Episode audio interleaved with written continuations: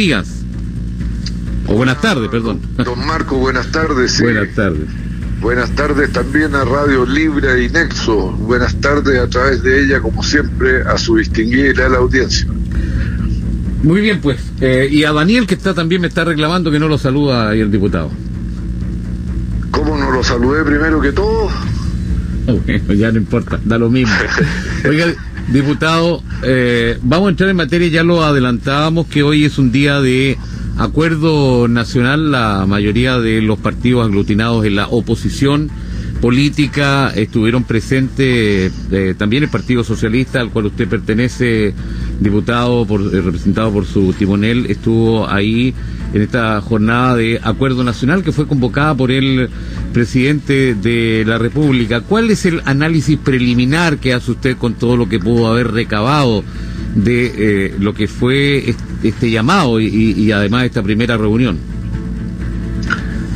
Marco, yo creo que la evidencia del eh, fracaso de la estrategia sanitaria que ha seguido el gobierno, que se expresa en hechos bien concretos, como por ejemplo la cuarentena casi total que se ha impuesto para la región metropolitana, dejando atrás la famosa idea de las eh, cuarentenas localizadas y dinámicas, que dan cuenta de una nueva situación mucho más grave que la que teníamos hace dos semanas atrás.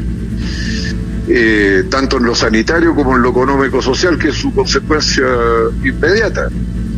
Y esto eh, nos llevó a los socialistas a aceptar la propuesta del gobierno de dialogar con el propósito de construir una estrategia, tanto sanitaria como económico-social, que permita hacer eh, frente con éxito a la expansión del coronavirus en el país. Usted sabe que hemos llegado al primer lugar en velocidad de expansión en el mundo, medido contra millón de habitantes. Después de que nos vanagloriamos de que las cosas estaban en una meseta, bajo control, en fin, ahora estamos en otra completamente distinta. Y es tal la gravedad de la situación que aquí nadie se puede restar a un esfuerzo por construir una respuesta exitosa que ponga a salvo la salud, la vida de las personas y que también ponga a salvo eh, sus eh, finanzas familiares con el propósito de, bueno, poder sobrellevar la exigencia de distanciamiento físico que impone la realidad. Es la única receta, el, la única vacuna eficaz que hoy día tiene la humanidad para evitar la propagación de este virus. Ahora, el gobierno trató de darle el carácter de acuerdo nacional, como haciendo remembranza de aquel acuerdo nacional que lideró la Iglesia por allá en los años 80 y que sentó en parte las bases de la transición de la dictadura a la democracia, y esto no tiene ese alcance, es una respuesta de coyuntura una situación de contingencia grave eh, urgente y bueno, concurrimos con la mejor voluntad. Partió hoy día en la mañana una conversación entre el ministro eh, Blumel y los eh, presidentes de los partidos que tienen presencia en las comisiones de Hacienda del Senado y de la Cámara. Eso fue lo que dijo el gobierno, pero bueno, estuvieron en la reunión el presidente de Bópolis, que no tiene representante en la Comisión de Hacienda ni del Senado ni de la Cámara, y del PRI que no tiene ni siquiera representación parlamentaria. Y en cambio dejaron afuera otras fuerzas políticas que sí tienen representación parlamentaria, por pequeña que sea. Pero bueno, no hay que fijarse tanto en los detalles, hay que tratar de poner buena voluntad para que esta cuestión fructifique en beneficio de nuestro país. Aquí no se trata de el beneficio de este u otro sector político o del gobierno. Es una tarea nacional.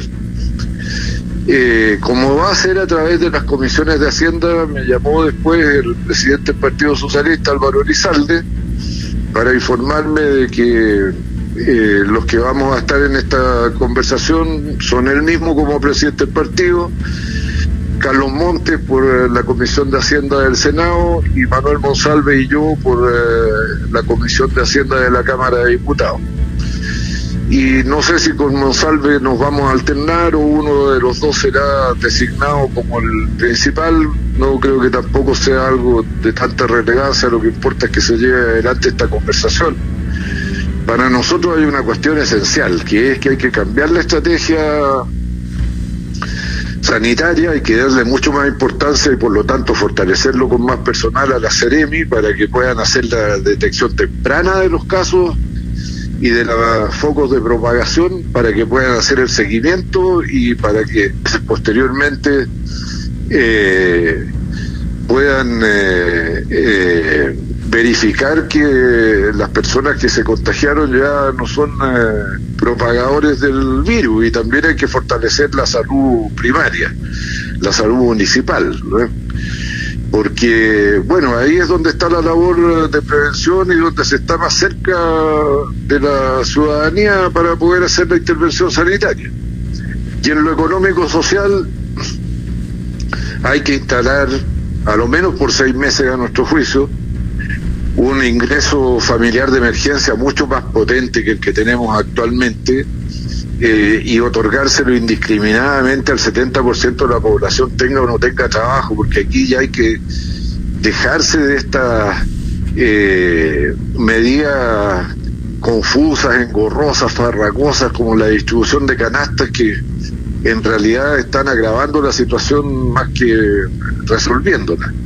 Es mucho más sencillo que la gente tenga el dinero para hacer sus compras y las haga cerca de la casa, para lo cual a mi juicio hay que restringir la locomoción pública, tenerla en las mañanas para los que van a trabajar, tenerla en las tardes para los que regresan a la casa después de trabajar, pero en eh, la hora valle, entre uno y otro momento, hay que restringirla al máximo posible y la gente tiene que salir a comprar a pie, así comprarán cerca de la casa, en los pequeños comercios, cuando hay supermercados cerca de esos supermercados, y en las farmacias, que es lo que es eh, esencial mantener funcionando.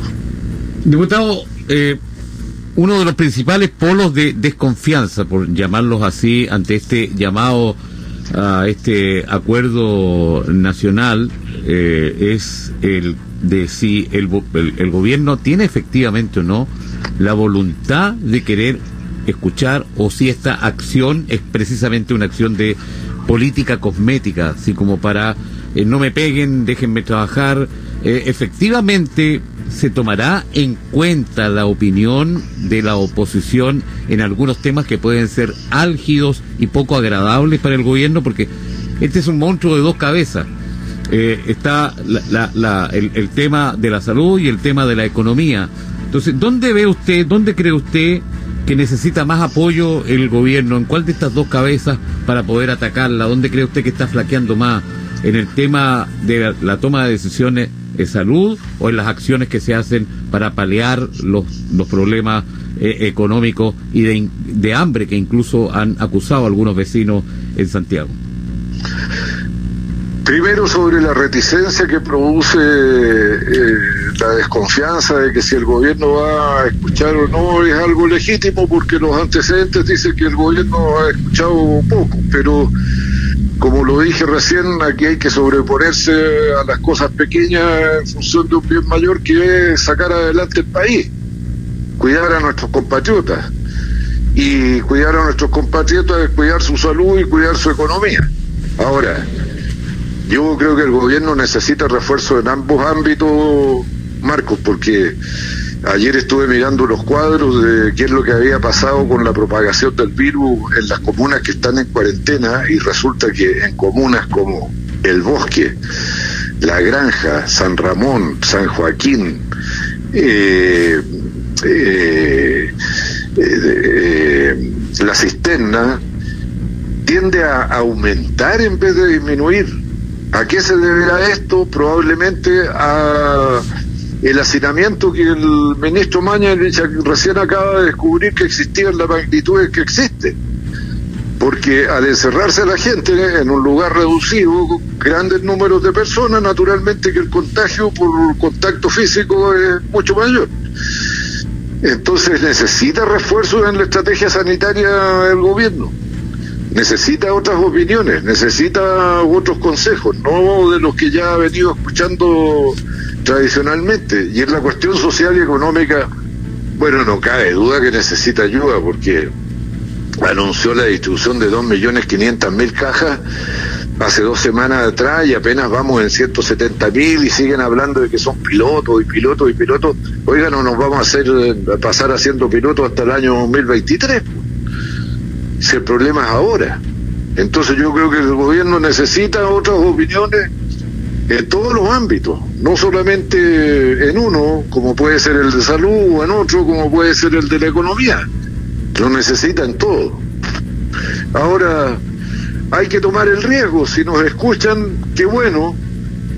Si no nos escuchan, bueno, ¿qué le vamos a hacer? Pues habrá que informarle al país de que no hemos sido escuchados. Tal vez por ahí va eh, eh, eh, la respuesta a esta consulta, porque la comunidad siempre verá con buenos ojos cuando existe acuerdo global para ir en solución o a dar ideas o aportes para, para un tema en donde todos nos vemos afectados. Pero, ¿qué pasa si no se escucha? ¿Qué pasa si esta unidad de hoy se desarma como, a propósito del ejemplo que ponía el ministro Mañalich, como un castillo de naipe? Eh, también, lógicamente, la gente se va a cansar de que se hagan muchos llamados a la unidad, pero que al final sea otra pérdida de tiempo. Por lo tanto, la comunidad tiene que ir monitoreando a través, me imagino, que eh, la oposición que es la que primero ha mostrado la desconfianza de que efectivamente estos acuerdos nacionales se cumplan, eh, diputado. Bueno, precisamente por lo que usted dice, Marco, es que nosotros no hemos querido aceptar el uso del concepto de acuerdo, sino que lo que proponemos es participar del diálogo que invitó el gobierno. Porque acuerdo es cuando hay acuerdo. O sea, si usted tiene en venta un auto, yo estoy interesado en comprárselo yo voy, converso con usted, le digo, Marco, yo creo que este cacharro que usted me quiere vender no vale más de 100. Y usted me dice, no, Marcelo, ¿cómo 100? Esto vale a lo menos 120. No, a ver, partamos la diferencia por la mitad, dejémoslo en 110, así queda contento usted, quedo contento yo, ya me dice usted. Y ahí cerramos el trato, hay acuerdo. Aquí no hay acuerdo. El gobierno no nos ha escuchado en nuestras propuestas sobre política sanitaria, no nos ha escuchado en materia de medidas socioeconómicas, así que es imposible que haya un acuerdo si no hemos dicho ya vamos a hacer esto. Sin embargo, cuando digamos vamos a hacer esto, ahí hay acuerdo. Eh, justo por eso, veíamos hoy día y leíamos algunas declaraciones de algunos eh, personeros de gobierno eh, y eh, parlamentarios, políticos, oficialistas, que mostraban satisfacción por el solo hecho de haber sentado a gran parte de la oposición, alguna se restó, en, en, este día, pero yo creo que ese no es el hito. El hito es precisamente lograr, en base a que hayan logrado sentar a la gran parte de actores políticos del país, eh, para tomar los acuerdos que seguramente tampoco van a ser tan fáciles de tomar de un día para otro, pero lo importante es que sean buenos y robustos acuerdos, diputado. Tiene usted toda la razón, pues Marcos, si nosotros dialogamos con la gente del gobierno todos los días en el Parlamento, ahí andan los ministros buscando los votos necesarios, tratando de convencer con sus argumentos para sus proyectos de ley. O sea, lo importante es, como usted dice, el acuerdo. O sea, vamos a hacer esto. Eso es eh, el acuerdo. Ahora, esto no se ve fácil, ¿ah? porque la UDI, por ejemplo, ha propuesto no reajustar los salarios de los trabajadores del sector público que ganen eh, más de 700 mil pesos.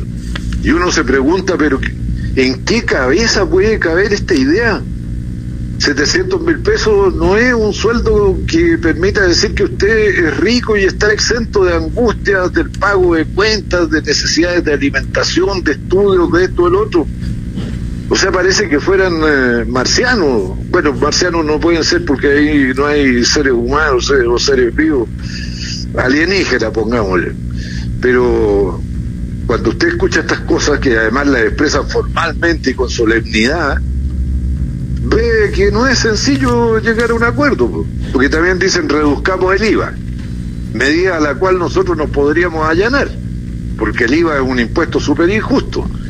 Usted compra una manzana y el precio de esa manzana en un 19% va a IVA.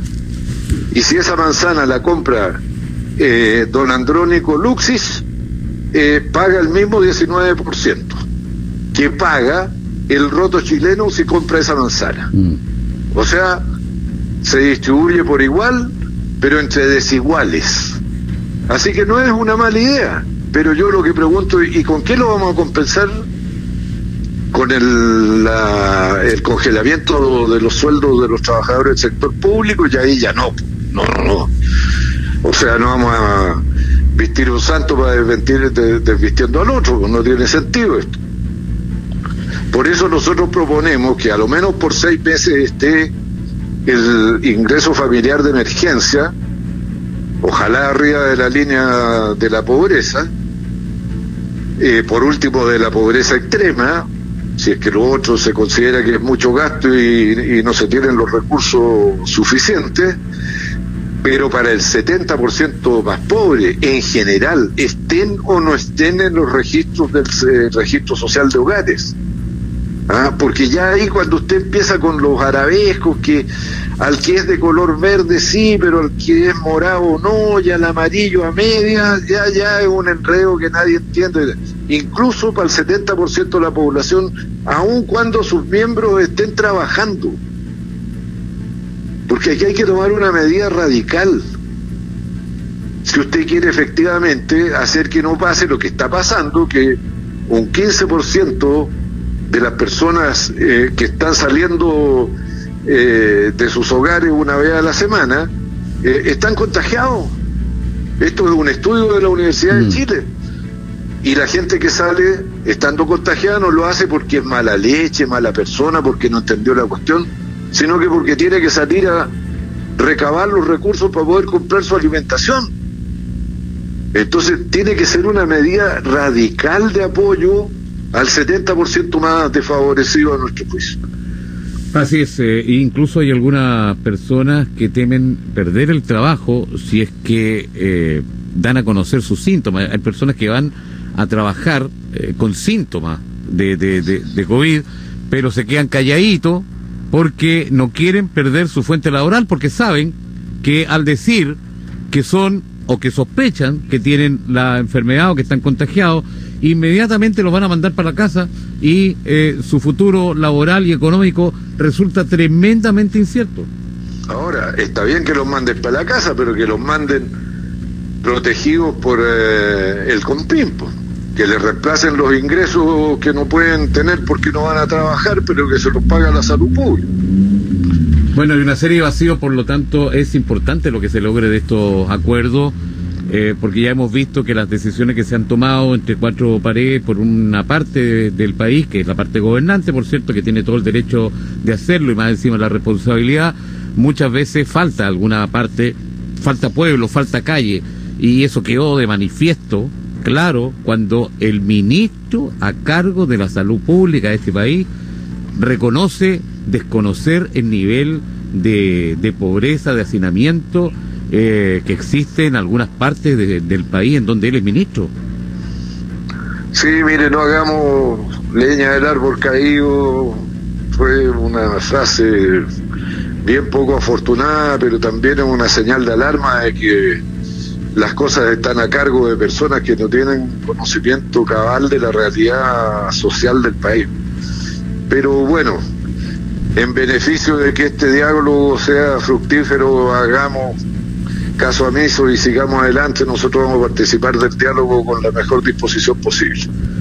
Muy bien, pues, y, y, en bien del país, pensando precisamente que eh, muchas cabezas van a pensar más que pocas y que eh, precisamente eh, el estrés para este gobierno de enfrentar una situación nunca antes vista por mucha gente, como es esta pandemia que afecta la salud y también la economía de los chilenos, es algo que claramente debe en algún momento apabullar a quienes están a cargo de esta de, esta responsabilidad tan alta es de mantener primero la salud y los niveles de ingreso y ver cómo cada día van muriendo compatriotas o se van contagiando, enfermando o con el serio riesgo de morir y que hay algunos que precisamente para prevenir no ser parte de esta estadística no pueden salir a trabajar.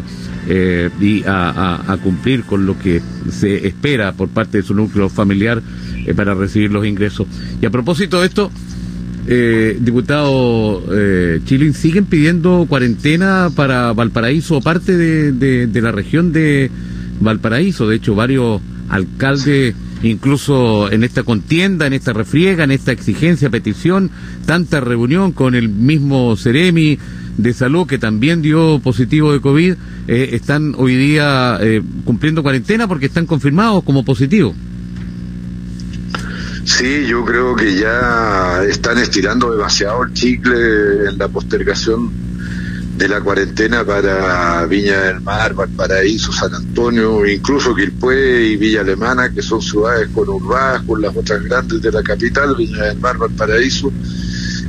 Y la propagación de esta pandemia tiene una velocidad pocas veces conocida, Marco. Es como echarle gasolina a un incendio esta cuestión. Y si usted no toma las medidas a tiempo, después es mucho peor. Aquí la cuestión de una semana para otra se multiplica por dos y a la tercera se le multiplica por cuatro, no por eh, dos. Entonces, realmente yo no entiendo bien qué es lo que se espera. Todos sabemos las condiciones también de proximidad física en que se vive en estos lugares, particularmente en sus cerros, en las tomas. Acuérdense que la región de Valparaíso tiene la mayor cantidad de tomas del país. Entonces uno se pregunta, bueno, pero ¿por qué? qué ¿Por qué empecinarse? ¿Por qué no tomar las medidas ya? Usted camina por las calles de Valparaíso y las de Viña del Mar y de Quilpué y de Villa Alemana y es como si nada estuviera sucediendo. Ni siquiera se toman las medidas mínimas de seguridad, de usar la mascarilla, de no acercarse mucho a los otros, de no ir a las aglomeraciones.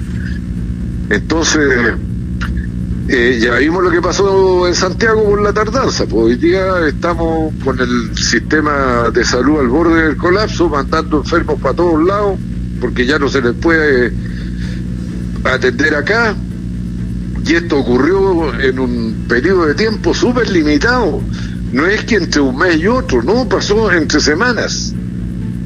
Así es que yo creo que la, la autoridad ojalá reaccione porque el problema es que cuando dicen no, como que cambiar al sí es que me rendí.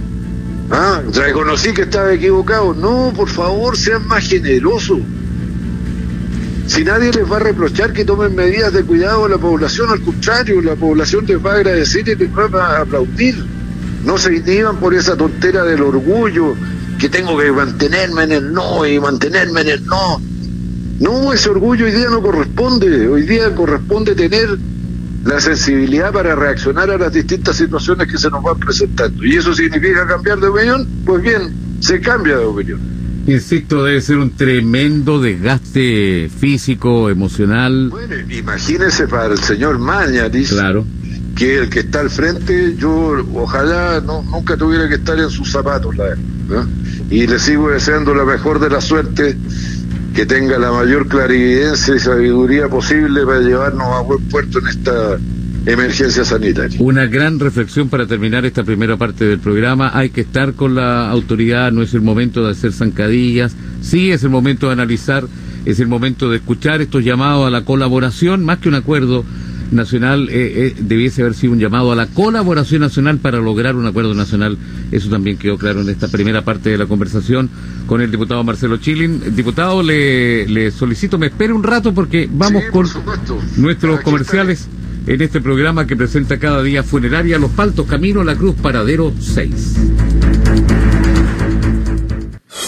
Los Paltos, una gran servicio, un gran servicio y una gran empresa al servicio de la región de Valparaíso. Está presentando a esta hora el Sin Libreto en esta jornada de día viernes 29 de mayo. Se nos va el mes de mayo y estamos en la línea telefónica con el diputado Marcelo Chilin y esperando también eh, el, contacto con el diputado Luis Pardo.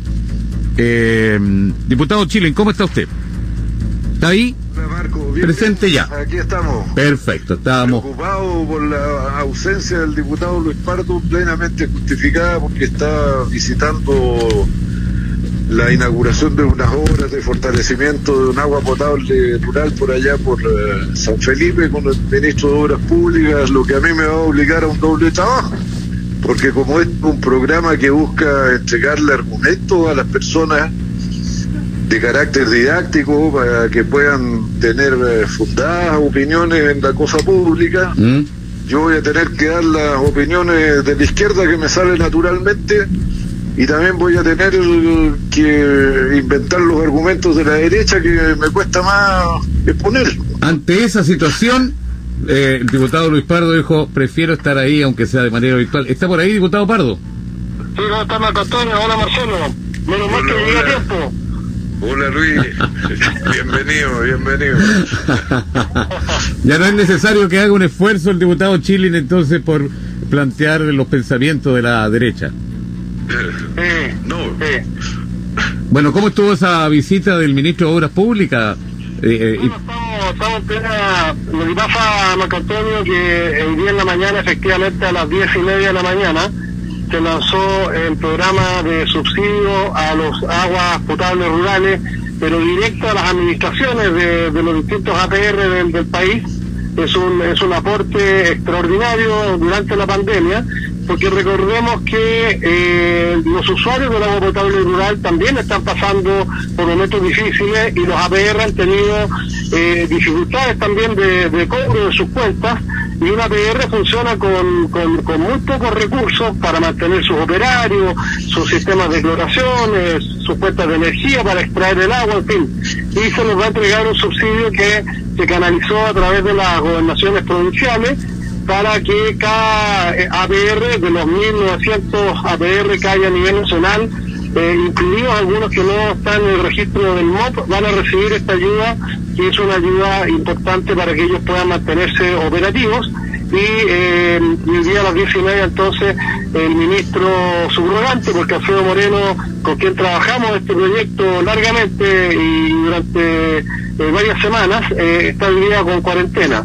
Pero la verdad es que yo había coordinado un recorrido mucho más extenso con el ministro de de Obras Públicas subrogante y subsecretario Cristóbal Leturia, con él, eh, con él nos, eh, partimos a las 9 de la mañana en las piscinas de infiltración del, río eh, Aconcagua, ahí en la punta de Romeral, eh, de ahí nos fuimos a San Felipe a este lanzamiento, luego visitamos algunos pozos y infraestructura que se está construyendo en el sector de, del Paso de los Patos en, en, en Putaendo, y ahora cruzamos por el interior y estamos en la comuna de Petorca y Cabildo recorriendo también algunas obras de ADR que eh, eh, están en plena en pleno desarrollo y que tenemos el mayor interés de poder terminarlas eh, durante este año para que ojalá la menor cantidad de personas sufra en el próximo verano la falta de agua potable producto de la sequía, pero también producto de la falta de obras que por muchos años eh, se han postergado y por distintas razones no se han ejecutado. Esperamos hoy día eh, poder eh, seguir avanzando con todas estas materias que son tan importantes. Así es, bueno, ya entonces tenemos la dotación completa, está el diputado Luis Pardo, quien ya nos estaba explicando precisamente a qué se debe el que no esté acá, está en terreno, está trabajando con estos temas que son tan importantes y vitales como es el surtir de agua potable a lugares en donde no hay agua potable, para eso están entonces estos sistemas de agua potable rural que hay que fortalecerlo precisamente y qué bueno que tengamos estas buenas nuevas y estas noticias por parte del gobierno y su preocupación en, tiempos de sequía, en donde eh, estamos preocupados por el agua, incluso también para el consumo humano. Por lo tanto, se, se agradece estas gestiones, diputado Pardo. Es parte de lo que eh, es una de mis prioridades. Eh, hemos dicho siempre que siendo muy grave la pandemia que estamos viviendo, esta, esta otra tragedia que es la sequía, que ya lleva 11 años, eh, es el segundo o, el problema quizás más grande que tenemos como país, que está eh, significando muchas cesantías, son muchas las hectáreas de, agricultura que, hoy día no están produciendo productos de la sequía y probablemente muchas más dejen de hacerlo. El impacto social y económico de eso es gigantesco y por eso que es tan importante tanto las obras de riego orientadas a, a, la pequeña agricultura en especial, como también eh, el agua potable rural, del cual dependen hoy día eh, aproximadamente un millón medio de chilenos que se abastecen de agua a través de las redes de los distintos APR. Muy bien, eh, diputado Chilin, algo que eh, apuntar con respecto a este tema. Solo que encuentro que se trata de una noticia positiva que espero que se materialice. Eh, reitero mi reconocimiento al diputado Pardo, que gracias a su proximidad con el gobierno es el más activo de los parlamentarios del Distrito 6 en esta materia, que persevere, que en ello hasta que den fruto sus esfuerzos y los esfuerzos de la administración pública concernida en ello y todo esto por el bienestar de ese millón y medio de chilenos que necesitan acceso en condiciones dignas al agua potable. Diputado, estábamos hablando acerca de esta primera reunión después del llamado que ha escuchado la oposición política o gran parte de ella de este acuerdo nacional que convoca el presidente de la República, Sebastián eh, Piñera. escuchamos la, la, mirada eh, del diputado Marcelo Chilin en el sentido de tener esperanza de que este acuerdo nacional precisamente surta el efecto que, la comunidad toda espera, que todos los chilenos queremos y necesitamos. Ahora, ¿cuál es la mirada eh, precisamente desde el ámbito oficialista? Bueno, yo creo que es muy importante hoy día, más que nunca, que, nos unamos en torno a cosas bien concretas. El presidente eh, mencionó tres ejes principales. Uno es lo que tiene que ver con la pandemia y la situación sanitaria, eh, y otro con los programas sociales para hacerle frente y finalmente eh, algo que, que, tiene mucho que ver también con lo social que es la reactivación económica. Vamos a necesitar muchos recursos primero en esta primera etapa para ayudar a quienes están sufriendo la falta de trabajo y la falta de recursos para el sustento diario y en el próximo e inmediato eh, tiempo dedicarnos a reactivar la economía para recuperar los empleos que vamos a perder. Hoy día ya tenemos un millón y medio de desempleados, probablemente y desgraciadamente esto siga eh, creciendo en, términos de, pérdida de puestos de trabajo y es fundamental que seamos eh, capaces de unirnos para encontrar la salida a todas este, estas disyuntivas que nos está planteando eh, la situación sanitaria y la situación económica. Así que yo me alegro, yo sé que Marcelo, con quien tenemos muchas diferencias ideológicas, sin embargo yo sé que tanto él como yo y como todos queremos lo mejor para Chile. Y si estamos convocados a llegar a acuerdos en ese propósito, yo creo que nadie debiera restarse y espero que lo logremos para bien de quienes más lo necesitan, sobre todo, y quienes están sufriendo los peores efectos de esta pandemia y esta recesión económica. Diputado Chile. Sí, lamento contarle al diputado Pardo que en la conversación de hoy día el ministro Gonzalo Blumel con los presidentes de los partidos, tanto del oficialismo como de la oposición, eh, se dejó afuera el tema de la estrategia para enfrentar el problema sanitario. Eh, y se redujo la convocatoria al ámbito de los partidos que tienen representación en las comisiones de Hacienda, con lo cual varios quedaron afuera.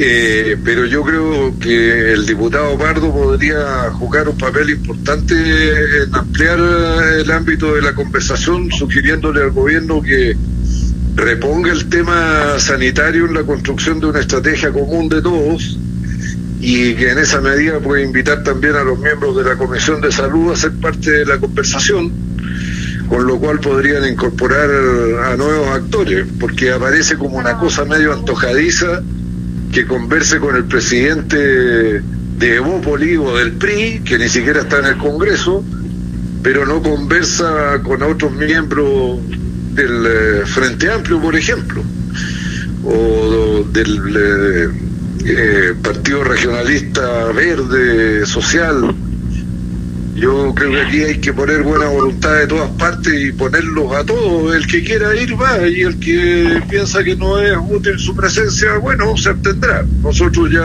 lo expliqué, tomamos la decisión de participar del diálogo con la mejor voluntad y buena fe y esperamos, bueno, ser una contribución para llegar efectivamente a un acuerdo que vaya más allá de un mero diálogo.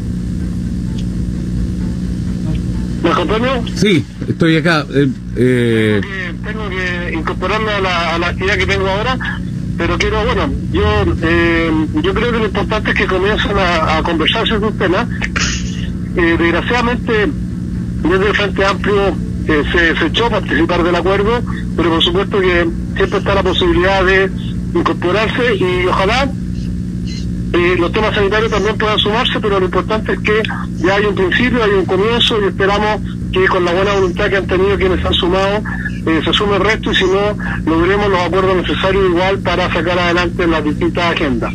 Yo tengo que eh, cortar ahora, pero eh, agradezco la, llamada y, seguiremos el próximo viernes probablemente analizando más en profundidad todo este tema. Que le vaya muy bien, diputado. Muchas gracias por su participación. Gracias. Hasta luego. Chao, chao. Que se mejore el ministro. Muy bien. Bueno, ahí estaba el diputado Luis Pardo, quien estaba en conversación con nosotros también, formando parte de este panel, habitualmente ahora con esta misión de acompañar precisamente al, al ministro de Obra Pública en, eh, en, este periplo importante que tiene hacia nuestra región. Siempre es importante que las autoridades de gobierno eh, descentralicen la conversación realizando estas visitas, aun cuando se pone difícil hacerlo en estos tiempos, en donde claramente el llamado es a no movilizarse, pero las autoridades tienen que eh, de igual manera realizar estos viajes que están planificados desde hace bastante tiempo, que son importantes también para su para el desarrollo y trabajo de su cartera. Y arriesgándose, eh, diputado Marcelo Chilin, vemos como los alcaldes eh, del, del Valle de, la Concagua han sufrido precisamente debido a este ímpetu muchas veces de, ir a exigir y a pedir por sus propios territorios. Por lo tanto, nadie está exento de, de esta situación de contagiarse, diputado. Sí, pues lamentable lo que ha ocurrido con eh, los alcaldes de Putaendo, de Calle Larga, ambos socialistas y con el señor Pradenas de la UDI en Panquehue. Hay que desearles lo mejor para su salud y bueno, reiterar que aquí todo el mundo tiene que andar con precauciones, no solo el ciudadano a pie, sino que también las autoridades. Eh, y todavía hay casos que no se han terminado de aclarar. Por ejemplo, yo sé que funcionarios de la municipalidad de Villa Alemana estuvieron en contacto estrecho por un periodo más o menos largo con el Ceremi de Salud que está hoy afectado por el coronavirus. Así que nada extraño que en el municipio de Villa Alemana tengamos un brote entre los funcionarios y ojalá no sea así entre los ciudadanos que van a demandar distintos servicios de parte de la, de la municipalidad. Oiga, si esto es algo muy peligroso, lo reitero, esto es como tirarle gasolina a un incendio.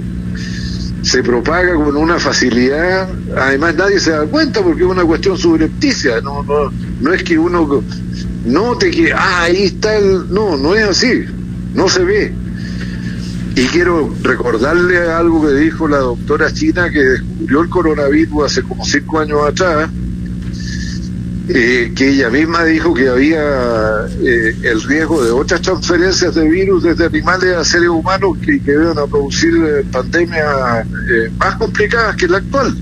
Y mm. esto está ocurriendo porque la especie humana, que ya vamos como en 7.500 millones de seres humanos, estamos invadiendo cada vez más todos los rincones del planeta y valga la redundancia, arrinconando las especies animales eh, haciendo que su contacto con nosotros sea cada vez más cercano y frecuente y facilitando la propagación de estos virus. Incluso hay científicos que dicen, y esperemos a ver cuando se empiece a deshielar el planeta a consecuencias del calentamiento global, que sabe qué cosas van a surgir de ahí que están hoy día congeladas y donde estamos protegidos porque están congeladas. Yo creo por eso es que para nosotros las medidas sanitarias que hay que tomar ahora, con Marco, no son solo para ahora, son para ahora y para siempre. Fortalecer la Ceremi, fortalecer la salud comunal, fortalecer los hospitales públicos con eh, no solo nuevos establecimientos y equipamientos, sino que también con personal especializado y de atención general eso tiene que ser una medida para siempre, porque además no solo nos enfermamos del coronavirus, pues nos enfermamos de montones de cosas más. Ha quedado claro, diputado, que estamos ocupando más agua ahora que antes, porque antes no teníamos esta costumbre de lavarnos tanto las manos, que costumbre que debiésemos haber tenido siempre. y ahora estamos ocupando más agua precisamente, eh, ya que estamos observando esta recomendación que se hace. A propósito de, de agua, de luz, la gente también ha venido eh, reclamando que los costos en sus boletas de los eh, servicios básicos como agua potable y energía eléctrica han ido subiendo. Se defienden desde la empresa generadora de electricidad al menos diciendo de que es una sensación debido a que no habían podido tomar eh, los estados de luz, el consumo, por lo tanto, eh, ahora que se toman los estados verdaderos de, de luz, eh, aparecen eh, cobros que con respecto a los meses anteriores son más altos. Pero también conozco muchos casos de gente que cuando comenzó esta pandemia, la situación de, emergencia, de falta de empleo, los despidos masivos, se hablaba de que en, el Senado, en la Cámara de Diputados, se iba a propiciar el que y hubiese una especie de chuteo de las cuentas de, de, energía eléctrica, eh, especialmente. Por lo tanto, mucha gente dejó incluso de pagar, pero se ha visto que igual le cortan la luz. Eh, ¿en, ¿en, qué está esa situación, eh, diputado? Bueno, se han aprobado postergaciones de pago, pero con eh, el ceño fruncido por parte del gobierno. Hay un montón de disposiciones aprobadas por el Congreso que están listas para pro promulgación, pero el gobierno no las promulga. Por ejemplo, eh, una sobre el tema del trabajo, que impide eh, repartir dividendos eh, cuando se han acogido a las leyes que protegen el empleo. Mm. Y ahí duerme el sueño de lo justo en el escritorio del presidente. Entonces, no es que no haya conciencia de los problemas y que no se tomen medidas, lo que pasa es que el gobierno no las quiere promulgar. Y las empresas siempre tienen un departamento de relaciones públicas que convierte en buenas las malas noticias. Así que, bueno. en realidad, a propósito de ese tipo de cosas, y aquí nosotros tenemos un pool de preguntas que, que nos piden hacerle al, al diputado Marcelo Chile, entre ellas, eh, que es un debate, es un tema que también se instaló, el, la, la, la idea, la intención del gobierno de Chile de contemplar un salvataje a la empresa Latam, porque aparece como un despropósito cuando, por ejemplo, hay una señora que vende verdura, eh, o ensalada en la esquina ha tenido que soportar dos meses y está ahí, sigue vendiendo, se la ha arreglado. Pero una empresa de la envergadura de la TAM, eh, con un mes de, de problema eh, en su vuelo, se declara en quiebra. Sí, lo que ocurre es que la TAM lo que oculta es que tiene una deuda de 11 mil millones de dólares que es resultado de la mala gestión empresarial no es resultado del COVID y de la pandemia. Es cierto que llevan un mes un mes y medio en tierra sus aviones, eh, pero un mes y medio en tierra no produce una deuda de 11 mil millones de dólares. Usted entiende que ahí hay una cosita más. Mm. Y a mí me parece bien que vayamos en auxilio de empresas de, de carácter estratégico, porque la, es muy, la TAM es muy importante no solo por los empleos directos, que azafatas, pilotos, sobrecargos, en fin, eh, gente en los mesones, en, en los distintos aeropuertos, eh, maleteros, todo, todo, y también los indirectos, catering, la que proporcionan los alimentos al interior de los aviones, etcétera, etcétera. Pero también es estratégica porque transporta la carga y en la carga van muchas de nuestras exportaciones, de nuestras importaciones. Entonces, ante la pregunta, ¿hay que estar indiferente a la drama de las grandes empresas estratégicas? Yo creo que no. Pero no, se le puede ayudar en cualquier condición. El Estado pone la plata pero no pone la plata del presidente de la República, ni de Marcelo Chile. Pone la plata de quién? De los impuestos de todos los chilenos, entonces eso hay que garantizarlo. ¿Cómo lo hizo Alemania para garantizarlo? Se quedó con el 20% de las acciones, pasó a ser el socio mayoritario y va a intervenir en la gestión de la empresa. Porque les recuerdo, la TAM tiene malos números por mala gestión empresarial. ¿Ah? no de sus usuarios. Y yo creo que la idea que propuso el ministro de Hacienda, Briones, es bien inquietante porque él habló de que Chile le avalara, le diera su garantía a un crédito que esta empresa pudiera contratar con un particular. Y yo le digo, avalar un crédito a fondo perdido a una empresa cuyos eh, directivos la han conducido al endeudamiento que tiene, no, no, no, no, porque es, la plata de todos los chilenos. Es un exceso de confianza ya. ¿eh? Sí, no, no, no, o sea, ese es un pensamiento típico de economista que no arriesga su plata en los consejos que da. Aquí nosotros tenemos que actuar con la misma frialdad, con la misma falta de corazón con que actúan los empresarios para obtener utilidades. Yo controlo el negocio que me meto. ¿ah? para garantizarle a los chilenos que sus impuestos van a ser bien utilizados, la empresa va a ser bien gestionada, que no se van a despedir trabajadores, que se les van a pagar todos sus derechos y que cuando vuelva el, el periodo de las vacas gordas, eh, la platita vuelva al Estado de Chile, ojalá engordada además, ¿ah? porque le hicimos un favor a todos los que se van a ver beneficiados del salvataje de la empresa. Así que está bien, yo entiendo la, la paradoja que se hace entre ayudar a la pequeña verdulera versus a esta gran empresa, pero si se si quiebra la señora la verdura, no son miles y miles de trabajadores y miles y miles de eh, negocios, emprendimientos de industria que se ven perjudicados como si pasaría con una industria estratégica. A la señora de la verdulería hay que ayudarla hasta que vuelvan eh, tiempos más normales, eh, con los auxilios de emergencia para las familias que yo propongo que duren seis meses y que estén por sobre la línea de pobreza, y si no se puede la línea de pobreza, la de extrema pobreza a lo menos. Diputado, nos quedan dos minutos, eh, seguramente hay algún, algún tema que quiera poner sobre la mesa antes de pedirnos.